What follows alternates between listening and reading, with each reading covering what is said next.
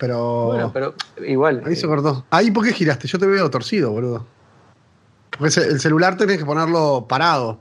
Eh, pero si lo pongo parado, eh, es algo que lo puedo poner así. No, ahí, ahí lo veo ahí te veo patas arriba. Lo que pasa que no quiero que se me rompa el cable si lo pongo así. Cuando salgas de cuarentena, Moniz. ¿Qué, mijo?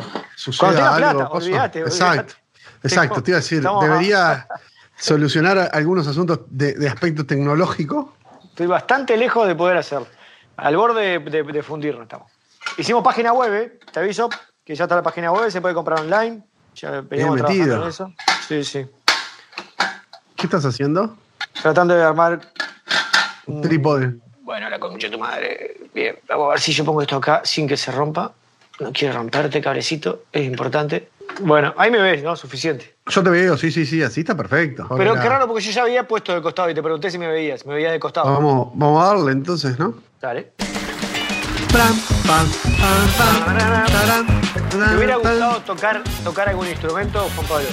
¡Fua! Me encantaría, me, me hubiera encantado. Y vos sabés que no descarto, yo creo que si en algún momento ejerzo la paternidad, en paralelo al embarazo, eh, aprendería a tocar el ukelele, por ejemplo. Eh, Así, de una, que con nueve meses de, de, de ukelelear, este, digo como para sacarme ese pendiente, porque supongo que cuando sea padre no voy a tener tiempo para nada. Es una, ¿Sentís que es una frustración para vos, Juan Pablo? ¿El no tocar un instrumento? Sí. Sí, sí, sí, sí. La verdad que me, me encantaría eh, tocar. Y sin embargo, no. Eh, eh, eh, tengo métrica de mi faceta de DJ.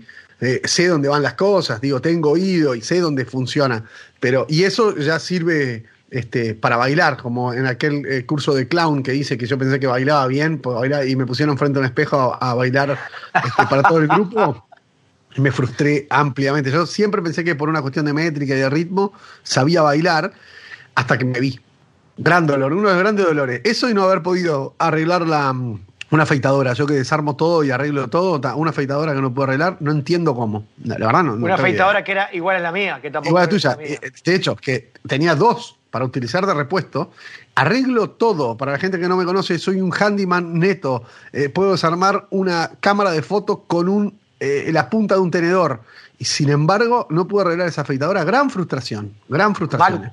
MacGyver frustrado, el capítulo que nunca existió. Oh, Yo, mi frustración es que no puedo hacer nada con las manos. O sea, bueno, algunas cosas sí, pero en cuestiones de arreglar, ni con las manos ni con la lengua, dijo el tipo. Eh, en cuestiones de arreglar soy un desastre. Nunca tuve ninguna clase de manualidad para, o sea, un enchufe y todas esas cosas.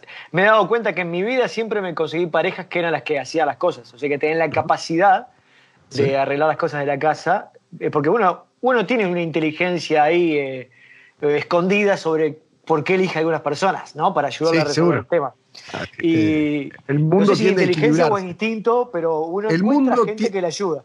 El mundo tiende al equilibrio, digamos. Este, Exacto. pasa eso, ¿eh? Pasa. Sí. Pasa, como pasa en la familia, que, que a lo mejor uno es el loco y, y sale otro hermano que es lo más meticuloso y recto y no sé qué. Y, bueno, eso tiende a suceder.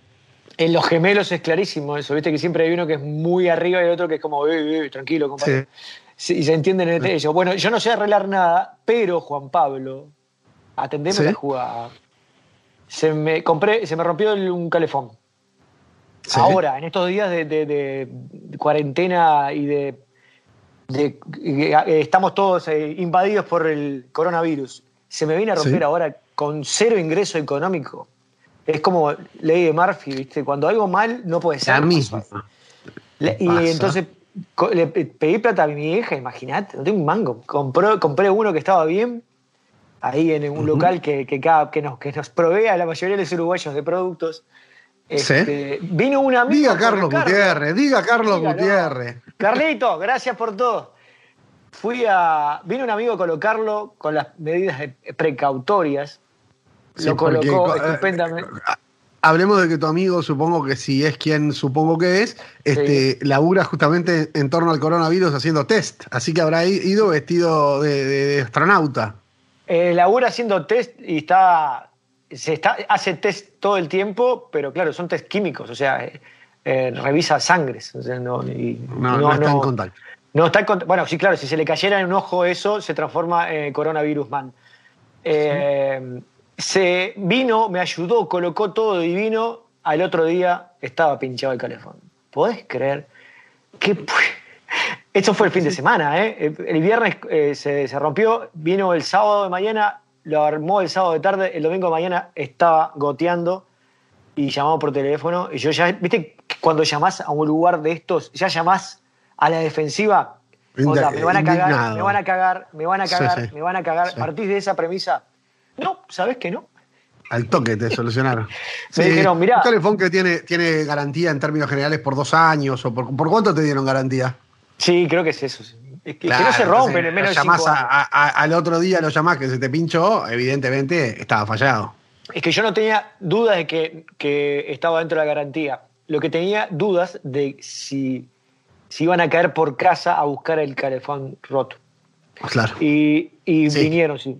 Vinieron hoy de mañana y la magia es que yo puse el calefón nuevo. Bien, me va, así, aplausos, se escuchan dos aplausos. Vamos, arriba, gracias chiquilines. Sí, claro, bien metida, bien metida, ah, bien metida. Eh, hoy ¿Viste cómo, podés? Ahí te la agua caliente y salían churros. no, abría el agua caliente y, miraba el calefón a ver si goteaba. Lo miraba como un gurí chico asustado. Es muy fácil, poner un calefón es muy fácil. Bien metida, por algo se empieza. Tefloncito, llave, coso, bien hecho, bien hecho, Muniz, te felicito. Muchas gracias. Sí, hablamos, hablamos de comedia, algo, ¿qué onda? Estaría lindo. Este, me, tiene preocupado el, futuro de la comedia en este sentido. No porque no podamos este, este, hacerla en estos días, sí, también me preocupa, es un chiste, pero me, me preocupa en el futuro toda la cantidad de, chistes de coronavirus que vamos a tener que soportar.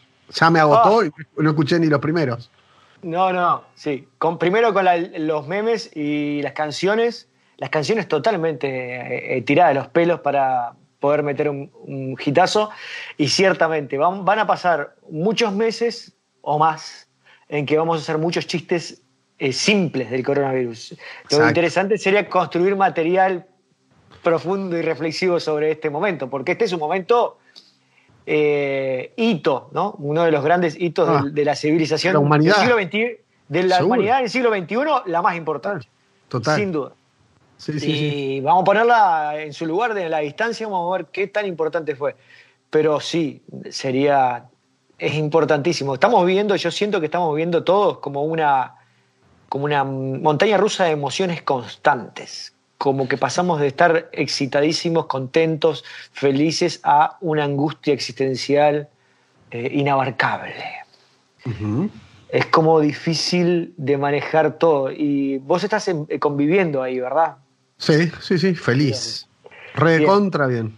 Imagínate si estás conviviendo pero mal. No, no es ah, mi caso, no, yo estoy feliz. no, no, está bien. La, gente que está conviviendo mal, ¿no? Sí, sí, lo hablamos, lo, el otro día lo hablé en un vivo de Instagram que dice, no sé, con Connie Ballarini, creo. Este, y sí, eh, esta, mm, esto es la convivencia y la falta de intimidad, si se quiere, ¿no? Este, van a hacer cosas en las familias, en las parejas, en los grupos, este, van a pasar cosas, este, sí, es así. Que, ojo, que son simplemente el reflejo y, la, y lo exponencial, digamos, de, lo que ya tiene, lo que está ahí. No es que el encierro el encierro a lo mejor potencia esto, pero son dificultades que, que ya tenemos, digamos, no es que a partir de eso. Y a propósito, cuando, cuando alguien dice, ah, no aguanto más, probablemente la otra persona tampoco te aguante. Está bueno hacer cierta mea culpa y entender de que, de que las dos personas eh, tienen que ver con, los vínculos. Los vínculos son de a dos. No es que yo soy un genio y la otra persona es una pelotuda. Salvo cuando estás en energía, normalmente se trata de una historia de dos. Eh, digo para decir algún chiste para que parezca que estamos haciendo. Sí, sí, estamos, estamos haciendo. No, bueno, pero estamos hablando. Tampoco me preocupa este, que sea nunca, Jamás.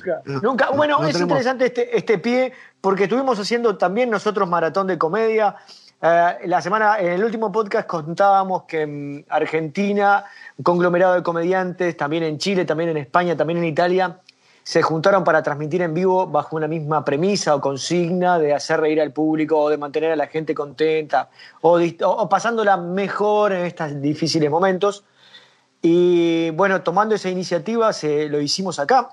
en Uruguay con, una, con algunos de los comediantes, no todos los comediantes, en algunos casos porque no querían, en otros casos porque no pudieron coincidir, en otros casos porque están, cada uno tiene su propia, eh, sus propios viajes y tiene ganas de hacer cosas solo, pero diría que el colectivo con unos casi 30 comediantes estuvimos transmitiendo. Inicialmente iba a ser una jornada sola del viernes, ¿qué viernes fue? El 20, ¿no?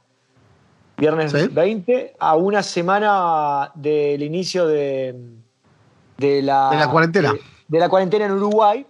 Cuarentena que no es obligatoria, simplemente estamos transmitiendo de Uruguay y la cuarentena acá no es obligatoria, sino estamos autocuarentenados. Ahora un poco más, este, un poco más eh, al ritmo del gobierno que eh, pide más fervientemente que nos quedemos en casa. Sigamos. Ahí va.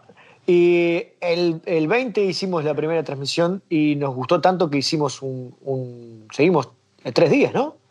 Sí, hicimos eh, viernes, este, que era un día único, y dice, hacemos otra mañana, sí, y, e hicimos otra pasado mañana, sí, hicimos tres días de continuo, hicimos un pequeño parate, se armaron unas comisiones, para comisión diseño, comisión organizadora, digamos, para de alguna manera preguntarnos para qué estamos haciendo esto y ordenar algunas ideas.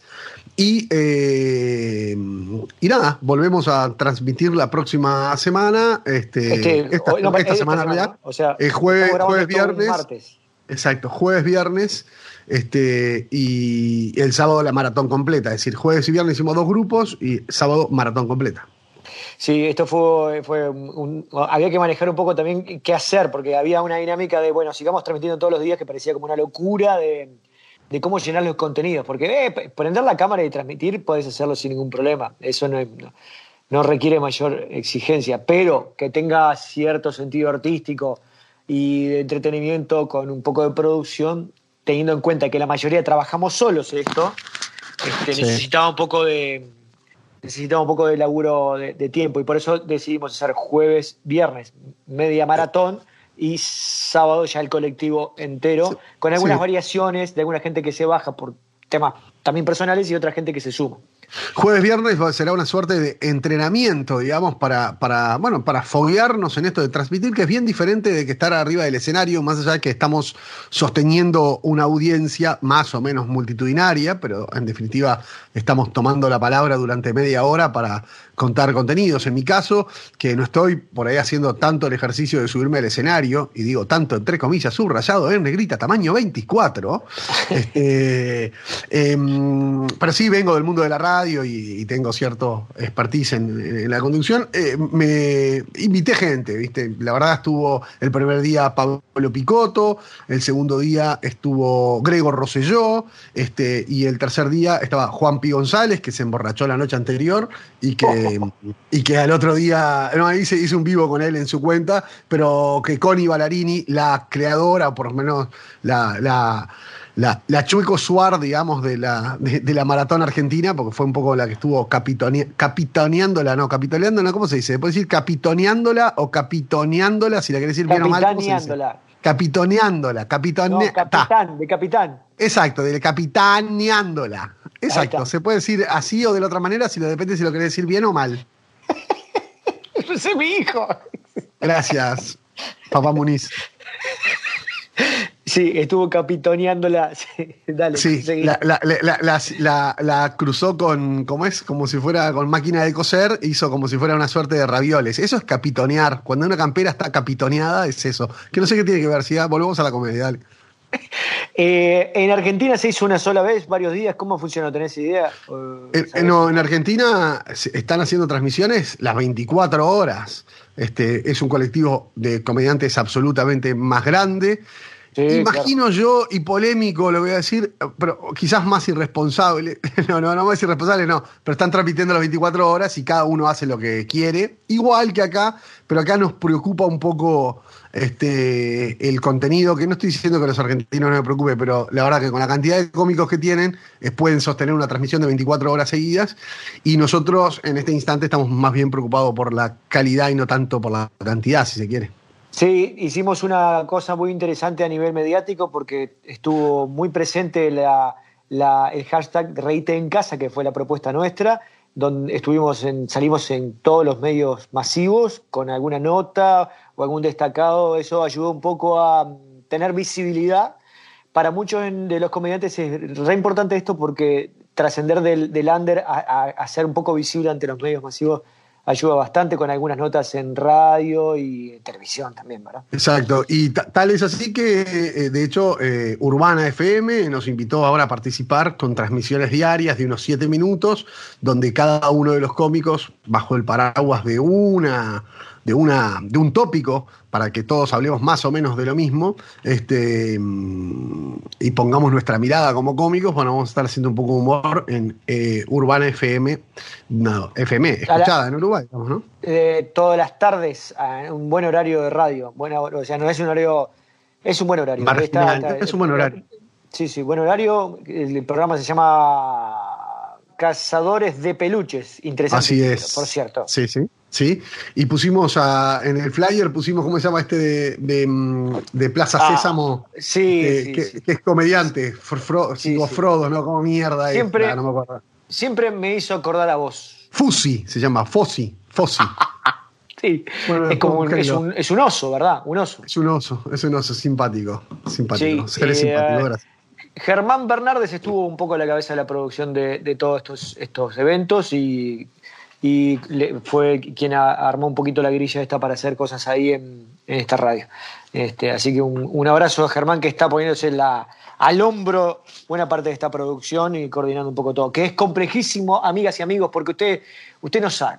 El comediante es un ser... Este, el ego del comediante, capítulo 1. Eh, eh, el ego del comediante es lo único que mantiene vivo el comediante, o sea, eso y la pizza. Y no tenemos pizza, así que lo único que nos va quedando es ego.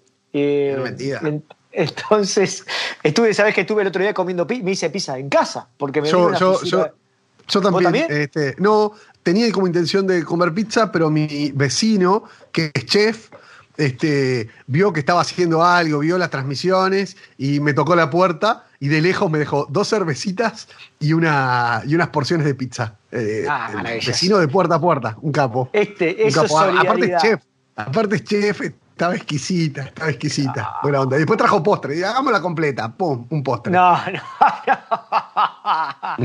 Te digo una cosa, vos tenés tanta buena suerte. no, yo digo bastante. Sí, sí, yo sé que sí. Yo hice pizza eh, bien finita. La pizza a la sartén. ¿Conocés la pizza a la sartén? Sí, sí, sí, sí, claro. Muy fácil. Me encanta. La pizza a la, parrilla también es rica, es finita, finita, finita. Muy rápido, finita, salsa mozzarella, piqui, bien, bien crucante, viendo una aprovechaste eso, te iba a decir, si aprovechaste el contexto para ver películas, ver comedia, tomaste una birrita, ¿qué hiciste? Me compramos unas cervezas, no, teníamos unas cervezas artesanales de una gente que se llama, bueno, no importa porque no paga, eh, no me acuerdo. Y estaban bastante bien, pero la combinación la hizo mucho mejor. Viste que en un momento, ¿qué, ¿qué es lo rico? Que te haya emocionado ese momento ya lo hace mucho más rico, ¿no?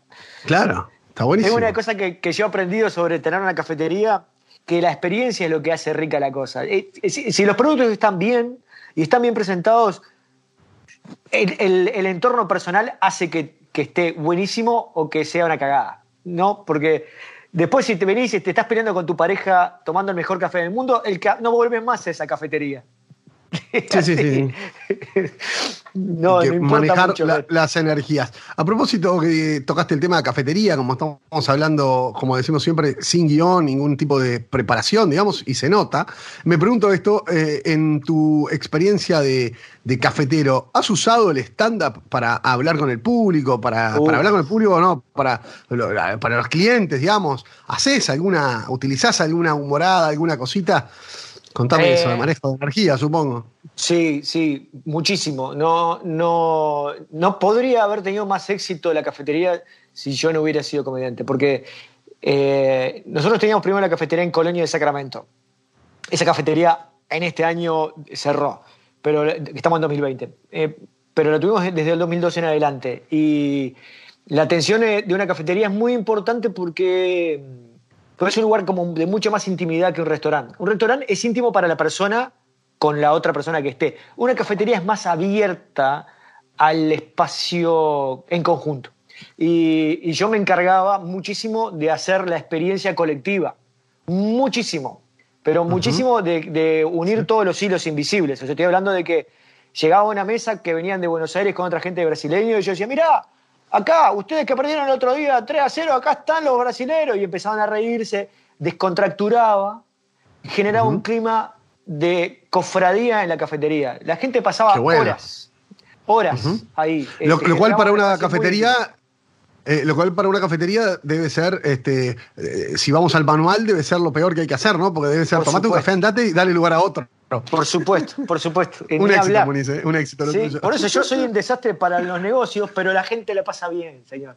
La gente bien la metida. pasa bien. bien hecho. ¿Y vos qué has usado tu herramienta de comedia para, para otras cosas, como por ejemplo cuando... Levantar mujeres. Bueno, por ejemplo. Para charlar. No, no, no. Pero eh, la comedia, después que haces comedia, atraviesa todo. Atraviesa todo. Eh, a mí, yo voy a hacer trámites, o no sé, recuerdo una vuelta haber ido a la intendencia de Montevideo, ¿no? A hacer un trámite. Y la verdad que eh, simplemente poder conectar, descomprimir lo que está pasando, este, te abre puertas. Yo tuve que pasar por varios escritorios en la intendencia y a cada uno de los que llegué dije, eh, cuando me miraban, levantaban la cabeza, yo estaba sonriendo para empezar. Absolutamente cero amenaza para con ellos. Y después lo segundo que decía era, era descomprimir lo que todo el mundo piensa, que los que están en la intendencia son unos, unos vagos, unos chantas que no quieren laburar, que no sé qué, lo, que está en el colectivo, ¿no? De que te tratan la mal. Premisa. La premisa que está ahí este, tácita, digamos.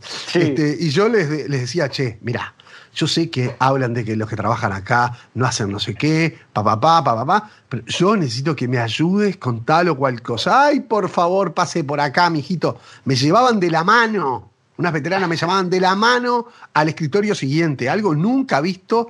Fui cada trámite que hice así como por un tubo. Exquisito, perfecta experiencia, como si estuviera en el, en el hospital más high de todo Montevideo. una cosa increíble. Lo que viene a confirmar que la gente solo quiere que la quiera. Mismo, exactamente. Que eh, después, si, a vos, si vos entras a un lugar ya con mala onda, el otro ya siente y ya genera el rechazo y listo, empezaste mal. De verdad que es difícil romper el preconcepto de que en un espacio como la Intendencia te van a tratar mal. Como me pasó recién que le contaba lo de llamé por teléfono ya con, la voz de, de que me van a cagar y no me cagaron. Entonces, en verdad, es Yo nunca iría por ese lado. De, esa, cuarta pared. claro. Yo, pido comida. Bueno, ahora uno pide con aplicaciones, pero pedís comida o hablas con alguien. Yo les hablo, pero ah, se ríen. Este, eh, digo, la pasan bien y después la experiencia es buena es mucho mejor. Si uno conecta con la gente, la experiencia es mucho mejor. En un hotel, para hacer un late checkout, no importa, para lo que sea, la comedia yo la uso todo el tiempo. La uso no, no arriba tanto del escenario, pero después en la vida real, todo el tiempo. Es que la, verdad, cuando uno eh, conecta con su, ser comediante, ya sea con, técnicas estándar, lo que sea, te, te, ayuda y lo mantenés, ¿no? Como, como leitmotiv, no solo cuando subís al escenario, sino como herramienta para construir tu pensamiento y tu forma de ser, después arriba de, los escenarios de la vida, la llevas mucho mejor, resolves mejores las crisis eh, en el transporte público, cuando hay un amontonamiento de gente, cuando hay un comienzo de disputa en un ámbito, ya sentís lo que va a pasar, la prevés, y salís a cortar ese con un matafuego y le cambiás la energía enseguida, o sea, le resolvés la crisis. Sí, sí, totalmente, porque además una cosa es manejar la energía de un público de 80, 90, 40 personas, no importa, y estás vos ahí tomando la posta, y otra cosa cuando tenés a uno enfrente. Ah, si no podés manejar a una persona y estás manejando a 100, eh, nada, nada, tenés que poder hacerlo. Entonces, en ese sentido, te da herramientas y es medio superpoder, es un lindo superpoder, digamos. este, Superpoder recomendable. Mirá que este, nosotros con el resto hace 10, 12 años que nos dedicamos a la comedia y a la docencia con Club de Comedia. de 2008, para que les quede claro. Y, en, en, esta experiencia de, tantos años, este, nos hemos tocado, nos hemos encontrado con materiales que, que hablan de que conforme, no sé, te dicen, antes de, terminas sexto año, ¿no? Y en vez de meterte en la universidad, tomate un año para viajar por el mundo, tomate un año si querés ser abogado, para meterte en un bufete de abogados, para ver cómo laburan. Hay gente que recomienda, tomate un año para hacer comedia, para trabajar la frustración, para entender la economía, para, para realmente incorporar esas cosas que de verdad, se los digo y Ernesto lo puede asegurar, eh, si uno tiene ese manejo, adquiere este, resultados especiales en lo cotidiano y se pasa siempre mucho mejor en lo que sea, en cambiar una remera en una tienda o en que te arreglen un celular o que te solucionen la vida. El conectar con la gente eh, eh, funciona. Hoy pasó una cosa muy extraordinaria que, estamos con la cafetería armando la página web, ya está, ah, por cierto, Café Ganache hoy para hacer compras online y todo lo demás, y quien nos está haciendo todo el desarrollo de la parte esta, del diseño de la página y todo lo demás, se pone a hablar con, está trabajando con Daya no sé cuánto, y se pone a hablar y dice, no, porque el stand-up, que no sé qué, había sido un alumno nuestro que se llama Juan, y no me acuerdo el apellido ahora, pero que hizo el curso con nosotros y él lo que estaba diciendo es la herramienta, cómo le sirvió para desarrollar el, ámbito de comunicación, que el tipo es un ingeniero, viene de otro lugar, que es un tipo que trabaja con, con, más referencias matemáticas en su vida cotidiana, que no tiene por qué estar en contacto con la gente, y lo que decía es que esto le permitió generar un vínculo con, con la gente, en este caso con, con el público que le va a comprar una herramienta de trabajo, que no podría haberla hecho si no hubiera pasado por el curso, que nunca se dedicó al escenario, pero que el curso le permitió entender cómo comunicarse, porque nunca nadie en los años universitarios y de escolarización le habían enseñado a comunicarse con el público. Claro, hago un micro paréntesis. Viste que también, vos también sos afortunado, a ti también te pasan cosas de, este, de esta índole, es simplemente verlas para que veas. Escúchame. Mirá cómo este, estás. Sí, eh.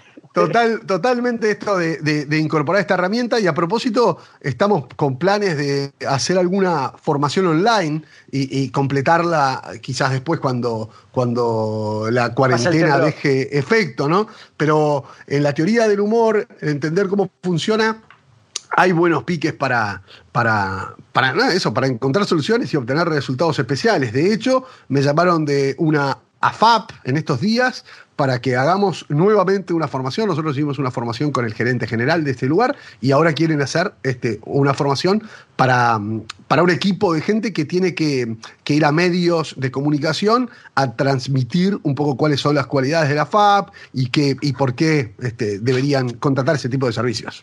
Bueno, lo que, lo, que, lo que da el stand-up además es ser muy económico en las ideas, es resolver con pocas palabras muchas imágenes, o sea, muchas ideas con muy pocas palabras. la verdad, no hay mucho tiempo hoy en el mundo actual. Bueno, en estos tiempos justo estamos con tiempo, pero en el mundo habitual no tenemos demasiado tiempo para escuchar tantas ideas. Así tenemos que ser claros con la venta de lo que queremos, de la convicción de lo que estamos diciendo en muy pocas palabras.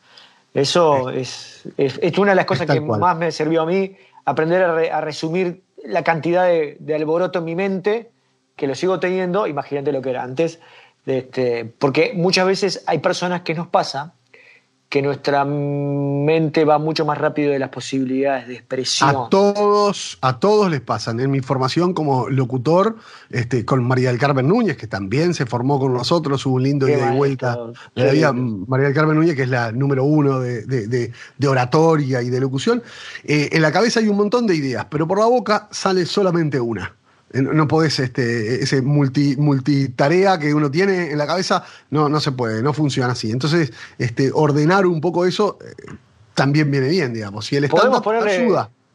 ¿Podemos poner un subtítulo a esa frase y repetirla para que le pongamos el, los sobreimpresos acá? Sí.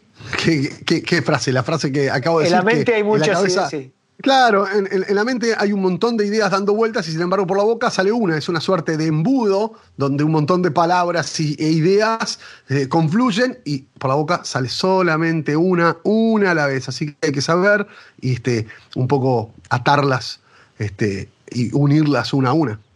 Excelente, maravilloso.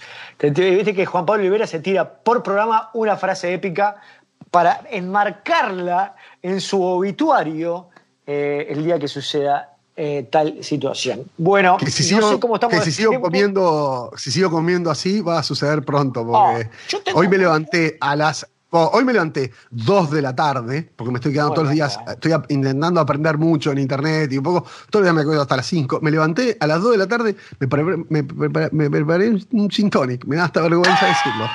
Este, desayuné gin tonic, así que si sigo así, eh, preparen mi obituario porque está cerca. Eh, eh, tuve un par de frases inteligentes que puse en redes sociales y una decía que estamos viviendo una cuarentena pero que deberíamos cambiar el nombre por eh, otro nombre que no me estoy acordando ahora, estado mental. Eh, Dígalo. no me acuerdo, ahora le voy a pensar la frase que puse en Facebook. ¿Tenés el Facebook mío ahí abierto? Porque tengo muchas frases geniales que no las puedo repetir. Por ejemplo, dije que estamos pasando con el coronavirus, estamos pasando a la etapa que es ACDC, antes del coronavirus y después del coronavirus. Creo que estamos viviendo un ACDC para siempre. Todas estas generaciones que estamos viviendo, el mundo se va a partir en dos. Y la de, Voy con las frases de Muniz. Deberíamos cambiar cuarentena por sedentarismo obligatorio. Por otro lado, ACDC, antes del coronavirus, después del coronavirus. Esas son las dos que tenemos en este instante. A ver si tenemos alguna otra. Que telmita el de la convivencia en el encierro. Si ponemos cámaras es mucho mejor que Gran Hermano. Pensamientos que va tirando don Ernesto Muniz, en este caso en Facebook. Sí, no estoy usando mucho Twitter porque lo uso para, más para promociones y cosas que, no, que me puedan servir este, desde ese lado, pero el ambiente de Twitter es como cuando entras a una casa que se acaba de en un cumpleaños, pero que se acaban de pelear el suegro con no sé quién y que está todo mal y que vos llegás y no sabés, venís con la idea de Una lástima, porque es una linda herramienta, es una linda herramienta económica también, que podría ser bien utilizada, podría ser. Eso también se depura siguiendo a la gente que uno debe seguir y, haciendo oídos sordos a los que a lo mejor critican. Sí, pero viste que Twitter lo que hizo últimamente, en, la última renovación, que creo que fue muy exitosa para sus intereses, es esto de generar eh, mucho más algoritmos de, Te parece gente que no te interesa, pero para generar conversaciones es como muy claro que te ponen gente discutidora todo el tiempo. Te ponen gente con. ¿Te tiro una, ¿te tiro una primicia? Dale. ¿Te tiro una primicia? Eh, eh, bueno, historias de Twitter. Se vienen las, mismas historias de Instagram, las de Facebook, la de en Twitter. Así nomás te lo digo. Bueno, hago un silencio un minuto de para terminar de, matar, de matar la aplicación. ¿Sabes que uno de los creadores de Twitter vive en Uruguay? Exacto, sabía. Que, que, fue uno de los creadores y cuando vio que la idea se le iba al carajo, que no compartía, vendió su parte y se quedó acá, un hippie, ¿no? Alto hippie. Eh, sería. Sí, vive acá, onda Uruguay, Cabo Poreño, Porro. en ese plan, la está pasando bien igual, no creo que, que, incluso en cuarentena le esté pasando mal. Este, Uruguay es un bonito país, especialmente si tienes plata, ¿no? Obvio, si, si, uno pudiera vivir en Uruguay y viajar un par de veces este, a algún destino durante el año, soy Gardel. Sí, sí estamos más o menos en tiempo y yo no quiero terminar este podcast, no quiero terminar este podcast sin que vos hagas una de tus geniales sugerencias. Muchas gracias. Tengo un par de recomendados, eh, algo que yo, son, viajan conmigo siempre. Eh, son de los recomendados que hago siempre eh, a, la gente que le interesa la comedia porque son momentos importantes de la comedia. Una es Lenny, basada, una biopic basada en la vida de, Lenny Bruce, claramente. Lenny es una película, lo que se llama la biopic, porque eso son películas biográficas basadas en la verdad. Bueno, esa búsqueda, ¿no? Pero obviamente que, que es una, una película es dirigida por Bob Fosse, Bob Fosse, Fosse con doble S. Es muy conocido porque fue el director de grandes musicales de los años 70 y 80 como All That Jazz y Cabaret, dos mm, imprescindibles obras del musical estadounidense porque son realmente un antes y un después de, lo, de cómo se construyen los musicales. El All That Jazz y Cabaret fueron muy importantes, pero esta película eh, es, es realmente trascendente para los comediantes porque muestra de manera muy honesta la vida de Lenny Bruce, que la personifica Dustin Hoffman, que está épico Dustin Hoffman en su papel, haciendo de Lenny Bruce. Y es una vida que se, que se parece mucho a su vida real y que las filmaciones que hicieron de, la reconstrucción de los bares donde actuó, son los mismos lugares, o sea, usó las mismas locaciones que, que realmente donde actuó Lenny Bruce, y, están hechas las tomas muy parecidas a las tomas que usaron de registro histórico de Lenny Bruce, que se pueden ver en YouTube. Este, el mismo lugar, la misma invitación, pero un poco más, la puesta en escena un poco más este, opresiva para mostrar los momentos de tensión que hacía vivir Lenny Bruce. Fue muy controversial en la historia de la comedia y es un antes y un después en la historia de la comedia estadounidense y mundial, porque se paró en un lugar único en, en el stand-up. O sea, hasta ese momento era casi un humor familiar porque todo el mundo quería trabajar en la televisión. Y Lenny Bruce empezó a usar un lenguaje imposible de estar en la televisión, usando un lenguaje que se, que se veía en el Claro, un lenguaje de la, del barrio. Y eso fue lo que más quilombo le generó, tanto que estuvo preso por el uso del lenguaje. Estuvo preso por eso hasta que se suicidó, como dicen en un libro, se suicidó de sobredosis de policía. Así. Se llama yo aprovecho. Lenny del año 1974, biopic de Bob Foss. Chiquilines, es medio difícil de conseguir, pero en inglés está y si buscan eh, los subtítulos, están, el guion de los subtítulos están para que ustedes se bajen y le pegan en, en algún, con cualquier aplicación, pegan la, la, película con los subtítulos y la ven perfectamente. En, en español, con, ya pronta con subtítulos no la encontraba. Yo tengo una recomendación micro que me gustaría hacer, ya que estamos hablando de esas pelis históricas, que se llama Punchline, ¿no? Que, uh, que qué bien. es tremenda película con un Sally Field y con Tom Hanks, una película del año 1988, eh, que básicamente, por eso digo que es micro, cosa, es un cómico ambicioso, da consejos a una ama de casa que se quiere transformar en, en comediante. Y es realmente muestra cómo funciona el, mundo de la comedia, que parece que es subirse arriba del escenario y, nada más, sin embargo hay un laburo artesanal exquisito en, en, búsqueda del chiste y en búsqueda de encontrar ese lugar este, con pies de plomo arriba del escenario. Está muy bien esa película, es una película de Tom Hanks que pasó muy desapercibida porque fue muy, muy cerca de dos hitazos que tuvo, como Big quisiera ser chico, y otra super película de esas que metió en los 80 que lo transformaron. Entonces esta quedó en el medio y, y pasó desapercibida. Pero está buenísimo. El, el rol de él con, la, con, ella es como de coacheo, le hace un coacheo.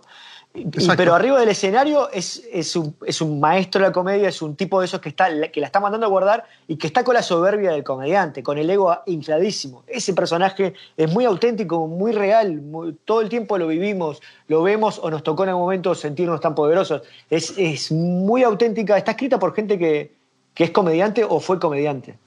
Exacto. Punchline se llama esta película que vendría a ser como remate así, sí. básicamente la traducción. Esa, y... ¿Se conseguirá esa en, Sí, en sí, sí. Que... Está, está, creo que en internet, incluso está, eh, según recuerdo, está en YouTube, está la película completa. Búsquenla. Punchline con Tom Hanks y Sally Field.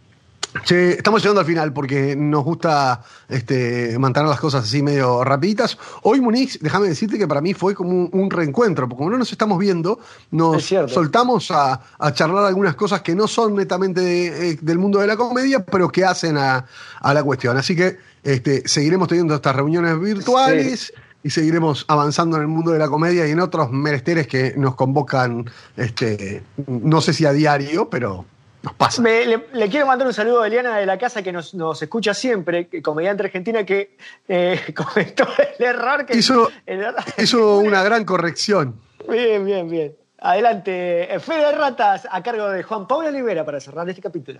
Tomo el guante que me lanzás, Muniz, y la vez pasada hablamos de Jim Jeffries, como quien eh, era el comediante que iba a hacer el show en Argentina, y el show en Argentina era eh, de Jim eh, Gaffigan. Así que gracias, Eliana La Casa, por la atenta escucha mi nombre es Juan Pablo Olivera, soy arroba seguime acá en todas las redes. Eh, busquen el hashtag eh, Reíte en casa, que vamos a estar haciendo transmisiones en vivo. Mi nombre es Ernesto Muniz, soy E Muniz OK, y síganos que Reíte en casa tiene de todo, incluso en algún momento risas. Bueno, lo hicimos, che, char charlamos de todo un poco, ¿no? Hablamos de, de cómo cortar Gaffigan. Gaffigan. ¿Sabés que lo, lo sí, más interesante Gaffigan. que dijo Eliana? Dijo, bueno, pero era mucho mejor hablar de, de Jim Jeffrey porque Jim Gaffigan es muy aburrido.